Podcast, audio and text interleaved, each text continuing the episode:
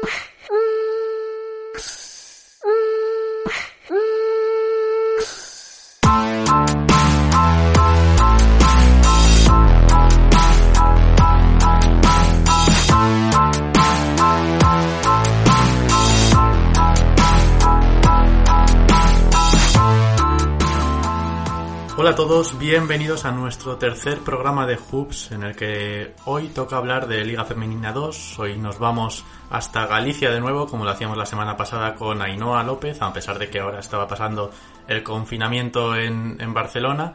Y hoy nos vamos a Galicia de nuevo porque vamos a hablar del Celta, de esta temporada, de años anteriores y de todo lo que rodea al club. Para ello tenemos con nosotros a Cristina Cantero. Hola, muy buenas.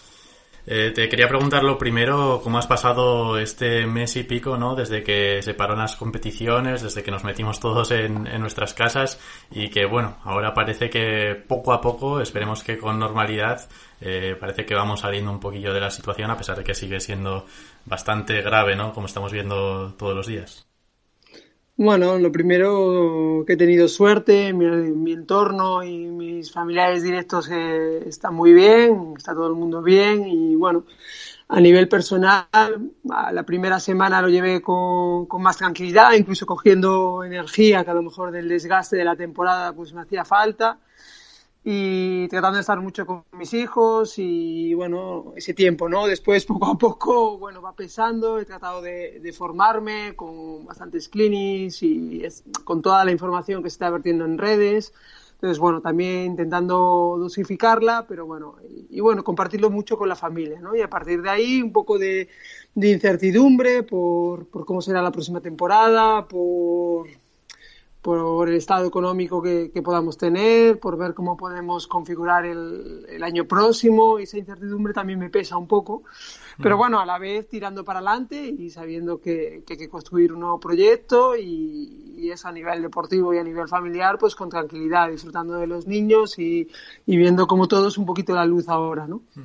Oye, ¿cómo se antoja el año que viene por Vigo? Porque al final esta situación va a afectar en general, pero va a, depender mucho también de los patrocinadores que tenga cada club, ¿no? O de quién pone el dinero en cada club, porque al final eh, es posible que algunas personas que dirigen ciertos equipos en España no les haya afectado tanto y puedan seguir una línea bastante similar como hasta ahora, pero otros como que tengan una estructura económica menos potente, ¿no? Que, que, intenten sobrevivir año a año o que no tengan problemas para sobrevivir, pero al menos no vayan con un colchón muy grande detrás, eh, sí que les pase un poco de factura. Sí, así es. Es un poco lo que te comentaba de incertidumbre. A ver, nosotros eh, eh, salir vamos a salir, pero va a depender mucho de, ya no solo de nuestros patrocinadores principales, que bueno, en el caso de Zorca no, no le ha hecho daño la crisis, en el caso de Recalvi hay que verlo, pero sí que nuestros pequeños patrocinadores eh, hay que verlo uno a uno y bueno, obviamente no es competencia mía, pero sí preocupación mía, ¿no? A partir de ahí, bueno, hay que ir construyendo una plantilla y si cuando podamos terminar de configurar bien el presupuesto, pues tenemos para un poquito más, pues será un poquito más, es decir, te dará a lo mejor para una jugadora extra. Si no lo tienes, pues irás con una plantilla un poquito más recortada. Entonces, bueno, a nivel de dónde queremos estar en la liga, obviamente queremos estar peleando arriba, pero va a depender de, del nivel de todos y que la liga te coloque un poco eh, en tu sitio y eso siempre ha sido así, ¿no? Y nosotros, vamos, sé que al final vamos a competir bien, pero bueno, también va a depender de, de la capacidad que tengas de, de, fichar más o menos, ¿no? Si luego al final, pues imagínate que tú te quedas un pelín corto de plantilla, pero el resto consigue eh, tener esos presupuestos potentes, como ha podido ser Ferrol este año o los madrileños, pues obviamente te va a costar mucho estar ahí, ¿no? Pero bueno, yo creo que, que pelearemos como estos últimos años y, que, pues como este año, la liga te coloca en su sitio. Entiendo que tú ya das un poco descartada porque al final todavía no, no han hecho pública la, la decisión, ¿no? De cómo se va a decidir, pero no se sabe si serán los dos primeros, o sea, el primero de cada grupo eh, o cómo se va a hacer al final eh, ya das un poco descartada que se pueda disputar cualquier fase o, o lo que sea eh, de aquí a unos meses para decidir eh, cómo, cómo se finaliza la competición, porque al final la Liga Femenina 2 es una competición que, aunque quedas primero, ¿no? A final de temporada, que luego hablaremos de ello, pero ya lo decíamos hace dos años, ¿no? Que hablábamos antes de la fase de ascenso de Valencia y que habíais ganado la, la competición, ¿no? En la fase regular y tal, y al final eso quedaba un poco eh, en la fase, en un segundo plano, porque no servía de demasiado. En cambio, en este año veremos cómo se decide, pero puede ser que sí sea decisivo para ver quién sube a, a Liga Femenina. Sí, pero bueno, es que todo lo que es este año la liga es, es, excepcional, ¿no? Eh, para mí lo más justo hubiese sido que no subiese nadie, porque creo que la liga no, no ha concluido y, no es justo. Si, si quieren hacer eh, un tema de fase de ascenso, que lo veo con, con, mucha dificultad y lo quieren hacer, pues bueno, nosotros pensamos ya en el año que viene porque no tenemos opciones a, ella y creemos que es una pérdida de tiempo para nosotros.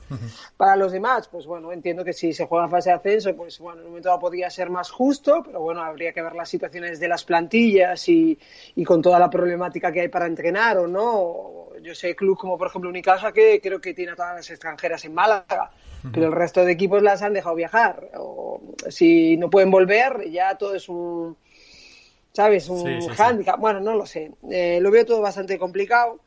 Entonces, bueno, que suba el primero de cada grupo lo veo bastante injusto, porque, bueno, habrá situaciones, bueno, la de estudiantes como que es más marcada en nuestro grupo, pero eh, una situación como la del grupo contrario, donde el B, donde Sanadía es primero, pero con un partido menos de Canarias, y bueno, y están todos igualados, bueno, lo veo bastante injusto pero no sé cómo decidirá la FEP o cómo se pondrán de, acuerdo. Eh, la única forma que cambiase un poco la liga se cambiase el formato de la liga, que hubo también algún rumor de, una estructuración de, las ligas. Pero bueno, eh, nosotros que al final nos tenemos que centrar bastante en nosotros mismos, en lo que depende de nosotros, que es eh, pues intentar formar el mejor grupo posible y que nuestro club sea sólido y que, y que podamos salir en las mejores condiciones todo lo que es el club. ¿eh? Ya nosotros siempre que hablamos de, próximo año no solo pensamos en el Liga 2, que al final es la, lo más visible, pero para nosotros es muy visible nuestra cantera y, hay que mimarla. Hmm. Oye, hablando de, grupos de Liga Femenina 2, ¿ha sido duro el cambio que habéis tenido este año de, uno a otro eh, respecto a la temporada pasada? Bueno, yo no lo veo como duro de, bueno, porque como este año no lo hemos conseguido, es mucho más duro que otros años. No, lo que pasa es que es verdad que, que el presupuesto que mete Ferrol es muy alto, porque viene de Liga Femenina y de hecho él lo reconoce públicamente, que repite el mismo presupuesto económico.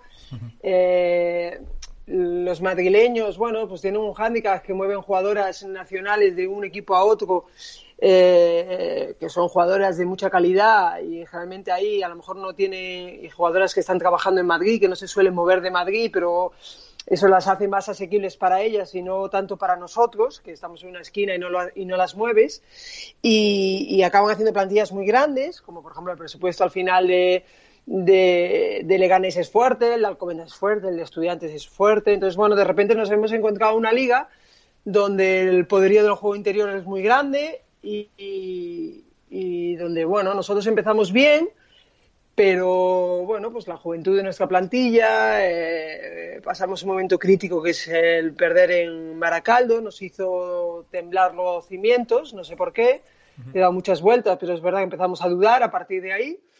Y bueno, esas dudas nos fueron matando porque no fuimos capaces de ganar ningún partido igualado a partir de ahí y, bueno, no nos ha permitido estar arriba con todo eso. Pues bueno, hemos competido bien, menos el partido que jugamos en Leganés.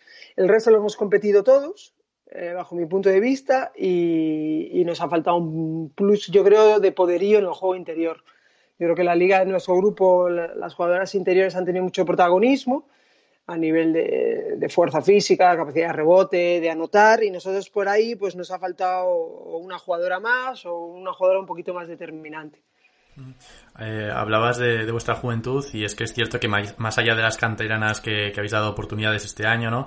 Eh, de las que también luego hablaremos, eh, teníais en plantilla Ainhoa Corzana del 2000, Celia García y Briana del 95, Tulonen, que al final se fue a mitad temporada, ¿no? Pero era del 98, Anne del 97, Tamara Ibarne del 94. Lleváis ya unos cuantos años eh, con esa filosofía, ¿no? Sí, a mí me gusta. Eh. Yo creo que, bueno, pues eh, eh, ya cuento con ese punto de irregularidad que podemos tener a, veces, pero no creo que haya sido sobre todo por, por ese tema. Por ejemplo, yo creo que las nacionales han rendido a muy buen nivel. Eh, las americanas, con él estoy muy, muy contenta y con Bri también, pero le ha faltado un puntito más de, killer que, que, yo creo que, que, puede llegar a darlo ¿eh? como jugadora pero quizá le ha faltado ese puntito más durante el año, ¿no? Entonces, bueno, eh, al final tú te encuentras con unos hándicaps durante el año que tratas de ir resolviéndoles, a ratos hemos estado bien, pero cuando han venido los problemas, el grupo le ha faltado un puntito más, ¿no? Y bueno, eh, no hemos sido capaces de ese punto de, de encontrarlo entre todos y, hay veces que, parecen tonterías, pero son pequeños detalles lo que te hace pues no ganar esos dos o tres partidos de dos y, no estar donde tienes que, donde te gustaría estar, ¿no? Y otros años, los dos anteriores, en cambio, pues por esa sensación de dinámica positiva, de, grupo que se siente muy fuerte, campeón, muy unido, pues eh, los íbamos sacando, ¿no? Y eso es así. Hablaba el otro día con, con Ainhoa López en el último programa que, que ha estado por Galicia este año también eh, sobre psicología y, sobre si era necesaria esa figura del psicólogo en los equipos. He visto en la web del club que sois uno de los pocos que cuenta con un psicólogo en el roster de la primera plantilla, Pelayo Suárez. Sí, bueno, lleva con nosotros desde bueno, el año anterior a la fase de Valencia.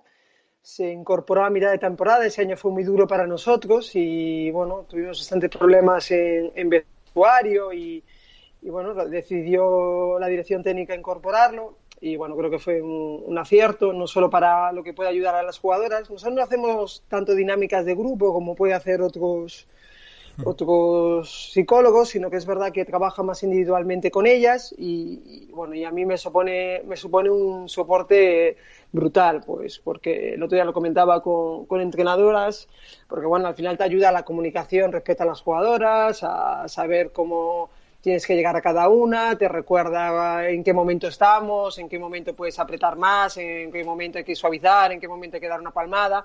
Tú eso generalmente lo, tienes en la cabeza, pero bueno, el que alguien te vaya recordando muchas veces cuando tú estás muy, muy, muy enfadada, pues bueno, eh, y lo que te apetece es ahorcar alguna, pues eh, que te recuerde, te diga, no es el momento, pues bueno, pues como todo, al final como cuando te dice tu ayudante, pues esto no ahora, pues ¿qué haces tú? Pues darle una vuelta más. En esa vuelta más vuelves a encontrar sentido a las cosas, ¿no? Entonces ese diálogo con él me viene muy bien a nivel personal a mí y obviamente por lo que he hablado con mis jugadoras eh, y por lo que observo con las jugadoras. Has mencionado esa temporada de hace dos años, también quería hablar de, aquella fase de ascenso porque eh, con la perspectiva que regala el tiempo no sé cómo valoras aquellos, quedasteis al final muy cerca y además yo creo que todo lo que rodeó aquella fase no fue muy especial, no solo eh, en el Celta, sino en, por la gente que había, ¿no? El número de personas que, que vieron el último partido, eh, por cómo se identificó también eh, las aficiones con, con, vosotras, porque al final yo la sensación que tuve desde la grada fue que la gente de Valencia, obviamente, iba con Valencia, pero todas las aficiones del resto de equipos que habían viajado al final tenían ese punto de, de cariño hacia vuestro equipo que, que hacía que había muchísima más gente de Valencia, porque al final fueron 6.200 personas en la final y la gran mayoría eran de, del local, obviamente, pero aún así, eh, a mí me dio esa sensación de que dejasteis a mucha gente triste y no solo a los del Celta. bueno, la verdad que fue una experiencia eh, increíble. Primero porque fue la primera fase de ascenso para el club y yo creo que la vivimos todos con una grandísima ilusión, con la tranquilidad de, bueno, a ver qué pasa, ¿no? A ver qué experiencia vivimos. Y bueno, nos salieron bien las cosas. Es verdad que tuvimos la mala suerte de la lesión de, de Ichi. Tuvimos muchos factores, lo que pasa que no se vieron. Eh, Raquel llegó sin entrenar eh, semana y media antes, pues por unas molestias en la pierna, parecía que no iba a poder jugar ni, ni la fase ni el Campeonato de España Junior posterior, estábamos todos preocupados. Mm. Bueno, y yo creo que bueno, era un grupo con una dinámica muy positiva, un grupo muy, muy joven y esa juventud nos hizo, bueno, pues eh, brillar, ¿no? Brillar en muchos momentos. Creo que empezamos, el empezar también contra Ibaizábal nos dio mucha seguridad, el partido de Canarias fue la clave, eh, fuimos capaces de sacarlo eh, al final y, bueno, nos plantamos, el tercero fue no servía para nada y nos plantamos en la final, pues a ver qué pasa, ¿no? Eh, tenemos todas las de perder y, y cuando parecía que todo estaba perdido, eh, íbamos 15 abajo por ahí, el equipo saca bastante carácter, se vuelve a meter en partido y bueno, tenemos un último minuto donde tiramos 50 veces, bueno, tres o cuatro, no entraron, pero ahí estuvo la clave, ¿no? Creo que el competir también enganchó a todo el mundo y bueno, yo tengo un recuerdo muy, muy especial y yo creo que todo el club, ¿no? Lo recuerda con grandísimo cariño, pues por lo que tú decías, ¿no? Por la conexión con el público, pues eh, por lo que hicimos disfrutar a los nuestros, por todo, a mí se desplazó parte de mi familia y lo disfruté mucho con ellos. Bueno, yo creo que todo eso va a quedar para siempre el recuerdo de lo que es el club, ¿no? Mm. Y bueno, eh, ¿qué pasa? Que a partir de ahí, pues es verdad que ahora miras y dices, bueno, es que ahora el club tiene que ascender. Bueno, vamos a ir poco a poco, vuelves a ir a, la siguiente fase y, vuelves con muchos hándicaps después de un año terriblemente bueno y terriblemente doloroso para las lesiones. Mm. Y, en cambio en el partido clave eh, lo tenemos todo totalmente controlado y de repente nos derrumbamos físicamente. Entonces, bueno, hay muchas cosas que he ido aprendiendo en estas dos fases, pero creo que las dos son unas vivencias increíbles. Me queda el punto de, Buah, podía, lo, he rozado tanto, pero no hemos ascendido, ¿no? Entonces, bueno, sé que en ese aspecto tengo una espinita clavada, pero bueno, creo que tanto para el club como para mí, a nivel de entrenadora, a nivel de crecimiento, eh, he aprendido muchísimas cosas y de ello estoy muy orgullosa. Quería también hablar de, la siguiente fase, de la del año pasado, y quería saber cómo afrontasteis ese partido contra Promete, porque voy a recordarlo brevemente para la gente que, que no, que no lo recuerde. Eh, como mencionabas hace un momento, perdisteis contra Leganés ese partido que ya teníais prácticamente encarrilado y entonces os toca contra Promete que venía arrollando totalmente en la fase de, ascenso y en la temporada porque tenía una plantilla, bueno ya se ha visto que han mantenido jugadoras y una plantilla con, un nivel de jugadoras de, liga femenina. Eh, tú como entrenadora, ¿cómo planteas ese momento, no? El de después de haber perdido un partido clave, no tener casi tiempo para eh, reponeros y tener que enfrentaros al rival más duro que había en la fase con mucha diferencia. Bueno, ya más que promete, eh, el rollo es que eh, llegamos a Leganés ya muy cascadas físicamente, pues porque la plantilla era muy corta con las dos lesiones de, Tamara y Ainhoa, pero es que Hildur se lesionó en el último partido de liga y llega tocada de la rodilla, Ichi venía con muchísimos problemas físicos, Elo estaba, estaba tocado de un tobillo, entonces, bueno, eh, el equipo venía muy, muy lastrado y por eso eh, los últimos 20 minutos de, Leganés, donde parece que el partido está controlado, además eh, las jugadoras estaban haciendo lo que teníamos que hacer, pero es verdad que nos vamos cayendo poco a poco, Ane se va hundiendo físicamente y Chile la segunda parte ya no puede. Entonces, bueno, la renta que vas, pues al final contra un buen equipo, encajas triples, te desquicias y bueno, una vez que pierdes el de Leganés, eh, hubo un momento que casi perdemos el entrar en la final porque se nos estaba viendo la cabeza. Y, bueno, eh, vas al hotel, las dejas respirar y bueno, al día siguiente por la mañana nos fuimos a entrenar como todas las mañanas de la fase y bueno, es donde tratas de empezar a mentalizarlas que bueno, que alguna opción tendremos, que es verdad que está muy difícil, pero que eh, tenemos que competir lo mejor que podamos y bueno, tratar de darles las claves de, lo que tenemos que hacer nosotros para estar en partido siempre y, vender la opción de intentar llevarlo igualado y que tengamos una opción. Es lo mismo que hicimos contra Valencia. Y bueno, esta vez, pues bueno, es verdad que promete nos arrolla. Hay un momento donde empezamos a competir bien, y es verdad que defendimos, pero cuando ya en la segunda parte además nos caemos físicamente, es que no, no dábamos físicamente. Eh, entonces, lo que aguantaba Raquel, lo que aguantaba Ani, que eran las más sanas, pero bueno, luego el resto, pues dependíamos de nuestra junior, dependíamos, bueno, yo creo que el equipo llegó muy cascado. Y, bueno, si la extranjera, es que he dicho sin Ainhoa y sin Tamara y sin Molle. Claro que para nosotros Molle era clave, eran 15, 20 eh, puntos por partido fijos. Entonces, claro, el perder una pieza así fue absolutamente determinante. A mí cuando me entrevistaban antes de ir a la fase, yo dije, bueno, pues eh, yo tenía pistolones y de repente voy con pistolillas. Entonces, bueno, no es un desprecio a mi equipo, pero es verdad, tú tenías, yo tenía un montón de armas para jugar con el equipo pues de una forma o de otra y de repente nos quedamos cortísimos. Con todo eso, pues competimos muy bien, como siempre, ¿no? Que es un poco de lo que me siento muy orgullosa, de que ellas sean capaces de sentir la camiseta y de y de, verdad competir hasta el final, ¿no? Oye, ¿cómo has visto lo de Raquel este año en, Liga Femenina? ¿Te esperabas? Eh, ha, ido poco a poco, ¿no? Pero al final el impacto que ha tenido ha sido tremendo. Bueno, yo pensé que le podría quedar un, año más en Liga 2. Eh, esa es la teoría que yo tenía de inicio al terminar la liga, ¿no? De hecho, hablé con, me acuerdo perfectamente, hablé con Made en el Campeonato de España Junior y yo decía, bueno, quizá le quede un, añito más, pues para hacerse más protagonista todavía ofensivamente, porque ella es muy, muy protagonista atrás, en el juego sin balón, eh, sobre todo atrás, es muy, muy intuitiva, ¿no? Pero bueno, es verdad que, bueno, empezó muy poco a poco pero bueno, es verdad que ella va buscando su sitio y al final, bueno, pues lo que le pasó un poquito con nosotros, ¿no? Eh, es una competidora nata, encuentra su hueco y al final es titular fijísima, pues como le pasó, me pasó a mí, ¿no? Entiendo el proceso que la, le ha llegado a Made, de que la vas metiendo poco a poco, pero se la acaba ganando ella. Ya te digo que ella puede defender a un 4, puede defender a un 3, te defiende a un 5 y, y eso el defender también atrás eh, te hace que puedas estar muchos minutos en campo. En ataque no necesita la bola. Es buena pasadora, eh, juega muy bien sin balón, entonces eh, tiene gente de mucha calidad, pues poco a poco irá creciendo para ser más protagonista en ataque, ¿no? Pero ahora mismo no, no lo necesita. Le van a ir cayendo las bolas. Entonces, bueno, pues engancha 8, 10 los del tiro libre, pero lo importante es que, el equipo la necesita atrás, entonces eso la hace jugar muchos minutos. Entonces, bueno, yo creo que encantada de verla jugar, ya se lo he dicho a ella, que disfrute mucho más viéndola defender que, atacar todavía, pero bueno, que todo llegará. y, ha dado la sensación que Naraski, no solo por Madre, sino también por el, grupo que han formado, ¿no?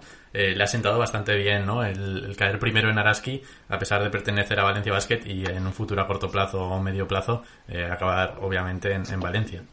Sí, porque tiene una estructura muy similar a la nuestra, mucha jugadora nacional, que eso le ha ayudado mucho. Luego, encima, tiene buena relación con, con las extranjeras, vivía con, con, con la eh, lo diré Con, con, Tamara Seda, perdón que no me salía y entonces bueno me ha dicho que se llevaba fenomenal con ella y que estaba encantada. Y luego ella es una niña que tiene don de gente se, se relaciona muy bien entonces bueno eso la ha hecho que esté mucho más cómoda y bueno por lo que me ha dicho me ha ido contando ella y, y yo he ido teniendo referencias eh, mogollón de confianza de madre mucho trabajo y bueno, eso la ha hecho disfrutar y se le veía disfrutar en el campo con sus compañeras y con su equipo, eso es positivo.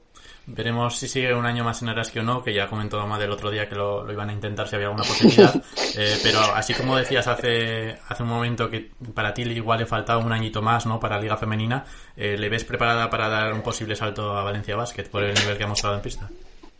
A ver, sí que lo veo por lo que te digo, porque yo creo que cuando una jugadora joven va a jugar eh, a baloncesto en un nivel profesional, eh, eh, la primera clave es que sea sólida atrás y que eso le va a hacer que su, entrenador confíe en ella y la ponga en el campo.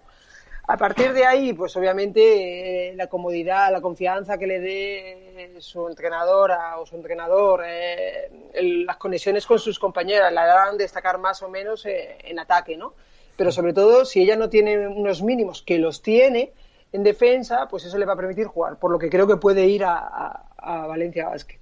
Ahora, según la plantilla que quiera hacer Valencia y lo que ella un poco piense, ¿no? Porque si va a ir de cuarto pivot, porque Valencia Basket quiere apostar por un una plantilla todavía un pasito más de la que tiene este año, pues obviamente yo creo que ella tiene que decidir un sitio donde pueda jugar. Pero ojo, que a lo mejor va de cuarta y acaba de segunda eh, o de tercera jugando mucho. Yo nunca lo descarto tampoco. No sorprendería del todo bien de, Raquel. Así que ya veríamos. Te, quería preguntar también por Ainhoa, porque eh, tuvo una temporada buena hace dos, años, se lesionó en diciembre del 2018. Eh, no sé cómo valoras este regreso, esta temporada, cómo, cómo lo has visto. Mira, pues empezó la temporada muy bien porque, bueno, de la lesión consiguió en verano hacer una pre-pretemporada buena para ella, donde se sintiese segura de la rodilla.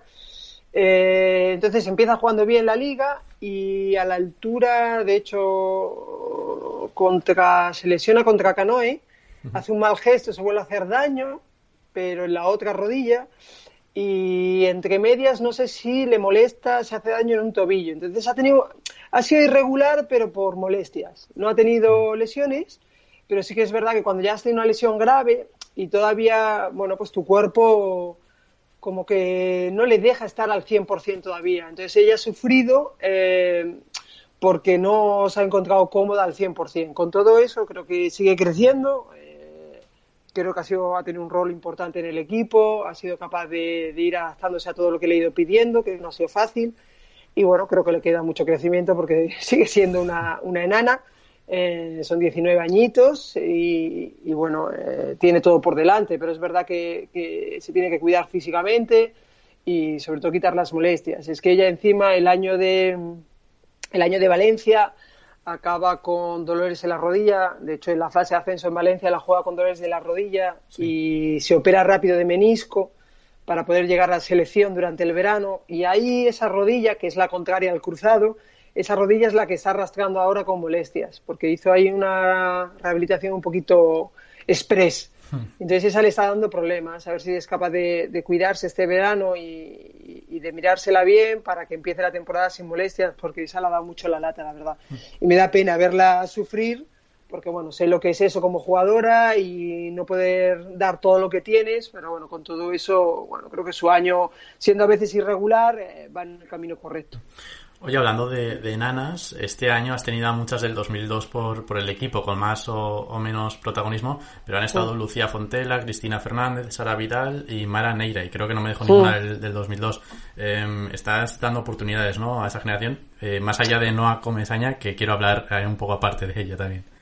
Bueno, Noa ha sido la más fija de, de, todas, bueno, y Lucía, lo que pasa que es verdad que cuando las jugadoras, las 2002, que son juniors de segundo año, tenemos más dificultad con ellas porque el año de bachiller se hace muy duro y las nuestras en ese caso pues bueno no les vale cualquier cosa y entonces eh, hay que ir jugando si tengo más pues en este caso además de, buen nivel pues eh, me da para rotarlas no eh, quizá con la que más he contado obviamente es con Lucía. que bueno pues ya disputó la fase el año anterior y jugó minutos muchos minutos y bueno, es una jugadora que es un poco lo que te decía con, Raquel, por ejemplo, pues eh, a nivel defensivo es, top, entonces me permite, me da mucha seguridad para ponerla en campo. Es verdad que a nivel de ataque le cuesta, pero bueno, es verdad que a veces impone lo que tienes alrededor, pero bueno, tiene que mejorar eh, en ese aspecto y bueno, tratando de, de, que nos ayude, porque en el día a día nos ayuda muchísimo, en los entrenos, muchísimo. Nosotros tenemos días de entrenar con 14 o con 15 porque suben y de hecho hemos ido metiendo a otras jugadoras que, que luego no las he sentado en, en, banquillo, incluso alguna del senior autonómico que estaba en el año anterior, que son primer año senior, pero ya saben cómo funcionamos, entonces es fácil para mí meterlas en, en la dinámica. Y me gusta que, sabes, que se, se sientan partícipes de lo que es el, primer equipo. Luego, claro, disputar los minutos y cuando quieres estar arriba, pues a veces es más complicado, ¿no? Pero ya te digo que en general, pues tratando de, de que se incorporen y ojalá pues se pudiese dar mucho más, o ojalá todavía me atreviese más para, para que puedan disputar más, más minutos, sobre todo con protagonismo, pero es complicado, ¿eh? es complicado. La que ha tenido bastantes minutos, más de 100 este año en Liga Femenina 2, ha sido Noah Comesaña, que además ella es un año menor, es del 2003. Eh, ¿Qué me puedes contar de ella? Bueno, no es que es una jugadora que, bueno, eh, de cabeza va muy bien, siempre está muy bien centrada en, lo que tiene que hacer. Eh, y me gusta, pues, porque no le pierde la cara nunca a lo que hay que hacer, ¿no? Y, bueno, es un poco como Lucía, porque encuentra minutos fáciles, pero es una jugadora que no tiene miedo a pegarse, no tiene miedo, miedo a chocar, a brear, entonces, bueno, los entrenos se pega con la extranjera, con la nigeriana, todo lo que haga falta y más, a la nigeriana le encanta, y entonces eso le, a ella le hace un nivel que cuando va a un partido, pues le da igual que venga eh, la interior top de Ferrol, que venga Daira Varas. Entonces, bueno, ella allí va a pelear y, no pierde, ¿no? Entonces eso la ha ido a ir creciendo y poco a poco en ataque pues va encontrando sus cositas. Eh, no es talentosa en ataque, pero sí que es verdad que su juego sin balón es bueno, que lo tiene que seguir potenciando, que va a ser muy importante para ella, y su tiro de cuatro metros lo tiene que mejorar, porque ahí sí que sufre un poquito más, ¿no? Pero bueno, su capacidad de rebote es buena, eh, atrás, ya te digo, sobre todo su fuerte ahora mismo es atrás. De hecho, cuando fuimos a selección, eh, Bernat eh, eh, tenía claro que quería contar con ella porque a nivel defensivo eh, era diferente a las demás interiores, ¿no? Y sabía que atrás le iba a dar algo diferente. Entonces, bueno, yo reconozco, cuando él decía esas palabras, que yo ahí opinaba menos, pero yo decía, reconozco lo que está diciendo porque es que yo pienso lo mismo de ella, ¿no? Entonces, bueno, eso es lo que ahora mismo le está dando ese puntito más respecto a las demás. Oye, saliéndome un poco del mundo del Celta, ¿no? Que ahora volveremos en breves. Eh, ¿Qué tal con Bernat? Porque lleva unas temporadas en Liga Femenina que esto ya es más, mi opinión personal, pero vamos, yo creo que es bastante extendida. Está haciendo un trabajo excelente en Cádiz. Hace dos años eh, para mí fue el equipo que mejor jugó y esta temporada quizá un poco más irregular, ¿no? Por el, hecho de también estar jugando en Europa, pero está ha, llevado a la plantilla de, de Cádiz a un buen nivel otra vez. Bueno, yo creo que es un trabajador nato, creo que tiene las cosas muy claras, eh, sabe qué, tipo de equipo quiere cuando lo ficha. Eh, bueno, luego tiene sus riesgos al final, que te salga bien o no. Es un entrenador que da muchísima confianza a la jugadora, eh, que quiere estar muy conectado con, ella. Y bueno, es verdad que su juego es, muy dinámico, es sencillo pero a la vez es bastante creativo, por lo que la jugadora tiene bastante toma de decisión. Eso hace que al final él acabe conectando mucho con sus jugadoras, ¿no? Pero que la ha hecho también un poquito irregular porque la lesión de, de Llurena les hace daño. Y hasta que eh, ficha a Laura Peña y se equilibra otra vez, se compensa un poquito el equipo, no volvieron a, tener un poquito esa fluidez, ¿no? Porque al final, eh, solo con un base acaba, perdón, eh, cuando ficharon a, a, Lizarazu, entonces, claro, solo quería decir, solo con Laura Peña iban a sufrir, al tener las dos se volvieron a compensar, ¿no? Pero ya te digo que yo he disfrutado mucho con él en, selección, he aprendido muchísimo y, no me extraña que le vaya bien porque de verdad que se le ocurra mucho y, bueno, yo creo que es un, ahora mismo se ha convertido en un entrenador referencia para los que estamos ahí detrás, ¿no? Oye, volviendo a, Vigo, hemos mencionado unas cuantas jugadoras muy jóvenes que, como decíamos, eh, han tenido mayor o menor protagonismo, ¿no? Pero al final es una eh, dinámica que lleváis siguiendo muchos años. Eh, ¿Por qué sucede esto en Vigo? ¿Es solo porque le dais más oportunidades en el primer equipo a la cantera? ¿O trabajáis de una manera diferente? ¿O por qué crees que estáis, sois considerados como una de las referencias en cuanto a cantera en España?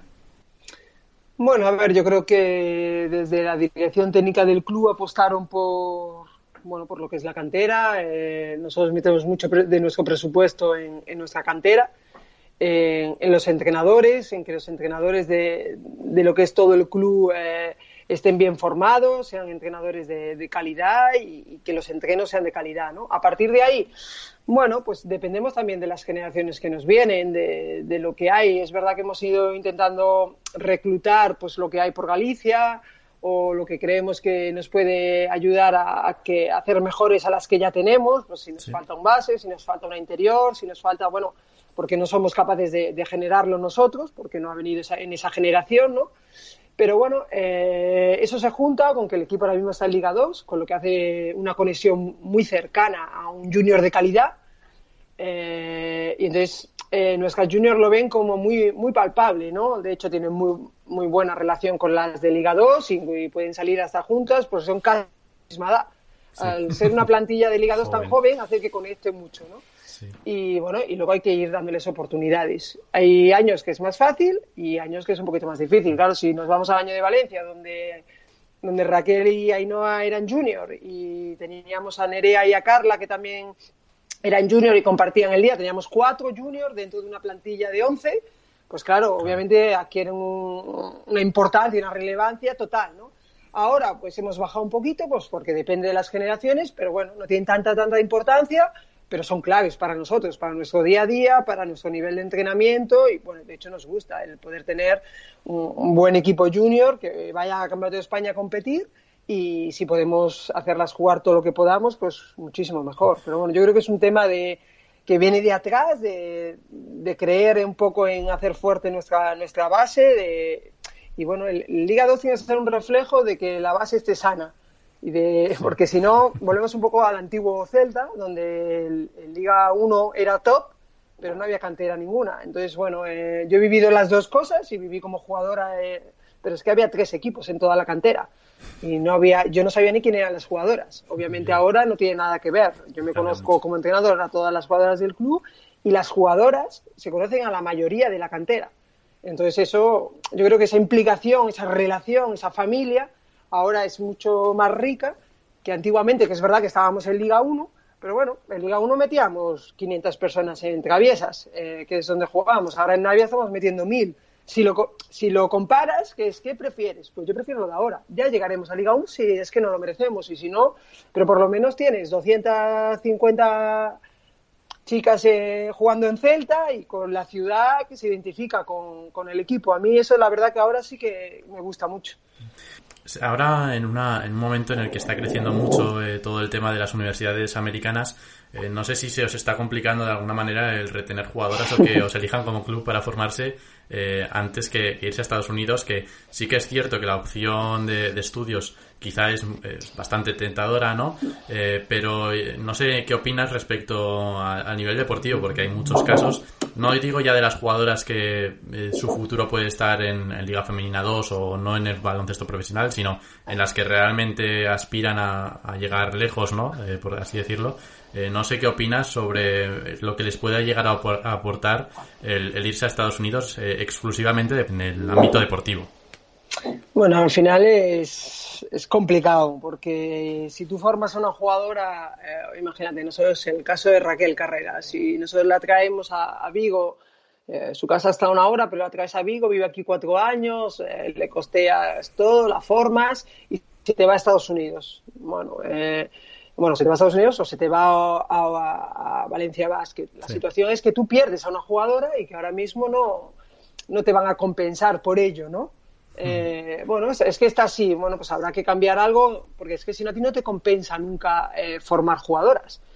Eh, si se te va a Estados Unidos, cuando vuelva, todo el mundo tiene derecho de tanteo igual sobre ella y tampoco tienes opciones, ¿no? es que es muy complicado. Luego la, situación de si me voy o no me voy. Yo lo hablé mucho con Ainhoa, con Raquel, o con Carla, Nerea, con todas las eh, jugadoras que se han ido, jugadores que se han quedado.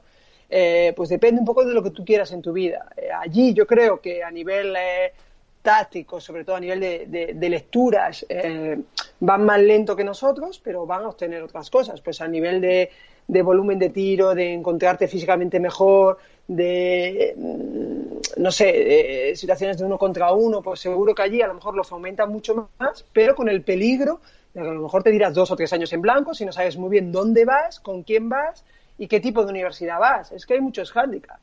Entonces, bueno, eh, estamos sufriendo porque si hay 150 jugadoras eh, en Estados Unidos de, de, esa edad, de primer año senior, eh, quiere decir que tienes muy poquito nacional para fichar. Yo es ya donde lo veo. Yo digo, wow, pues es que yo quiero jugadoras nacionales. Y, ¿Pero dónde están? Ese es el problema, ¿dónde están? Entonces, no, no podemos ficharlas. Entonces, la Liga 2 se está llenando de jugadoras veteranas de Liga 2, muy poquitas jóvenes que son las que se quedan y mogollón de jugadora extranjera. Entonces, no es lo que queríamos para Liga 2. Lo que queríamos una Liga 2 es de nacionales, donde se fogueen y donde cojan muchísima experiencia para poder dar el salto en unos años. Por lo menos yo lo veo así. Entonces ahí estamos perdiendo un poquito la esencia de, lo que queríamos. Eh, ¿Cómo se puede solucionar? Pues difícil solución ahora mismo, porque eh, mis jugadoras nacionales que se quedan están estudiando por la UNED, porque es la única forma de compatibilizar baloncesto casi profesional como entrenamos nosotros eh, y, y, estudios. Porque, claro, yo entreno mañana y tarde. Entonces, si ellas, bueno, hay alguna que va aquí, va, vuelve, va, vuelve y se vuelve un poquito loca, eh, reiterando, pero es verdad que es muy complicado para ellas. Entonces, yo lo entiendo, cuando me lo hacen razonar, bueno, pues claro, y para sus propios padres, tienes una beca completa, eh, todo lo que tu padre haya invertido en baloncesto se lo devuelven económicamente. Entonces, bueno, es que cada familia debe valorar mucho y yo eso no, no, tengo, no me veo capacitada para juzgarlo, ¿no? Pero es verdad que a nivel, eh, si lo pienso egoístamente como club, como entrenadora de, mi plantilla, pues digo, guau, pues me gustaría esta nacional o esta nacional, aquí se fogaría muy bien o eh, seríamos capaces de trabajar muy bien con ella, pero no está. No está y hay muy poquito de donde escoger, ¿no? Entonces, bueno, es una realidad que tenemos ahora mismo, que o las universidades y el gobierno son capaces de, ayudarnos en ese sentido y lo consideran un poquito más profesional, pues es muy difícil. Sí, bueno, hablabas de Liga 2, pero yo creo que la explicación que hacía se puede extender también a, Liga 1, ¿no? Ahora, por ejemplo, San Adrià está en Liga 2, pero hace, yo creo que fue el año pasado, si no me equivoco, se les fue la generación entera que pasaba a senior, se les fue a Estados Unidos, que además era una generación que había ido teniendo minutos el primer equipo y yo creo que también eso deriva un poco en lo, en lo otro que comentabas, ¿no? Que se llene de extranjeras el, la liga femenina, la liga femenina 2, es un poco la pescadilla que se muerde la cola, ¿no?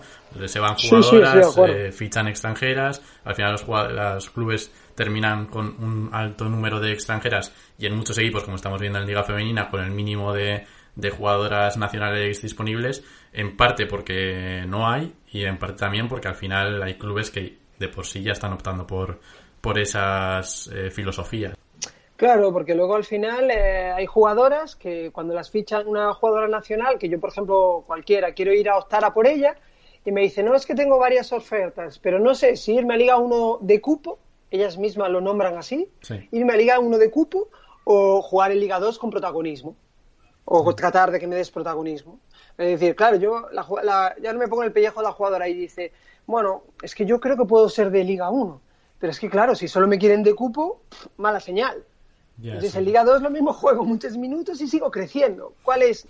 Claro, tienes que decidir. Y es, es complicado para ellas, ¿no? Porque si te sientes solo cupo, claro, luego será pues que seas capaz de, de, hacerle ver a tu entrenador que no eres solo cupo, ¿no? De que vas a poder tener un protagonismo. Pero bueno, son situaciones bastante complicadas también para la propia jugadora, ¿no? Que no sea solo mercancía, sino que de verdad ya eh, le presenten un proyecto donde, mira, sí, has entrado de cupo, pero voy a trabajar muchísimo contigo. Lo que pasa es que eso, por ejemplo, en los, los equipos de, de Europa es inviable porque entrenan poquísimo. Entonces, o te vas a uno de mitad de la tabla para abajo, o, los de arriba ya, o eres top o no puedes entrar ahí. todo eso lo tienen que pensar la jugadora. Y de verdad hacerse un croquis de dónde debo ir, con quién debo ir, porque es muy importante la, la elección ¿eh? para seguir creciendo. hablo sobre todo de la jugadora joven. ¿eh? Sí. Sí, sí, sí. totalmente, porque además ya solo por número ya se ve que, es un problema que de alguna manera u otra hay que encontrarle alguna solución de aquí a, a corto plazo, yo creo, porque al final después vuelven, ¿no? Con veintipocos años, pero ya, es otro mundo el que se encuentran. Y sí que es cierto que hay, hay equipos que optan por, por traerse, ¿no? De nuevo a estas jugadoras que, que vuelven después del periplo universitario en Estados Unidos, pero, pero otras se quedan en una situación bastante en tierra de nadie, digamos. Y, bueno, Cristina, ya para ir terminando, eh, hablábamos al principio ¿no? del futuro, de cómo eh, se antoja el futuro por ahí por Vigo. Entiendo que en una situación o, en otra, con más dinero, con menos dinero, la filosofía va a seguir siendo bastante similar de, apostar por la cantera y por gente de la casa. Sí, está claro que es nuestra idea. Viene una generación, bueno, habrá que aprovechar la generación de, de 2003 y, bueno, a ver, la 2004 no es una generación muy, muy potente nuestra, que digamos, de hecho siempre nos ha costado competir bien en Campeonato de España, pero bueno, ahí iremos, seguro que seguirán ayudando al primer equipo y apostaremos por seguir creciendo como siempre y tratar de hacer la, la mejor plantilla, que ya tenemos ahí a, al director técnico, al presi y a todos los medios posibles para ir gestionando para lo primero para ver qué renovamos, qué nos quedamos, qué no, qué, cómo vamos estructurándolo todo y creo que es ahora mismo lo más importante y, sin prisa pero sin pausa y poco a poco. Y está claro, yo no he cerrado mi renovación aún, que bueno, más o menos la tengo cerrada, que también es importante sí, sí, para mí. Y, pero bueno, yo estoy muy a gusto. Si, el otro día me, decían que si, no si ficharía fuera, digo, bueno, pues tendría que ser una cosa muy golosa porque yo necesito mover a mi familia, con lo que esa dificultad es, es, muy grande. Entonces, si no entrenase en Vigo, pues seguro en Celta, pues en Vigo encontraría más cosas o en mi entorno encontraría, en mi entorno gallego encontraría cosas, ¿no? Yo creo que hay que saber disfrutar con lo que se tiene y yo estoy disfrutando del momento, que es poder aprovechar esta oportunidad al máximo, lo que dure. No sé si será un año más, dos más, pero me encanta entrenar, entonces mientras que dure, tratar de llevar al equipo a, lo máximo. ojalá que sea en Vigo, pero no sé si tú a, nivel profesional en tu futuro, eh, hablando solo de ti, eh, tienes algún objetivo que digas, jo, esto me haría mucha ilusión, ¿no? El poder llegar algún día a entrenar en tal sitio, en tal competición o a tal equipo.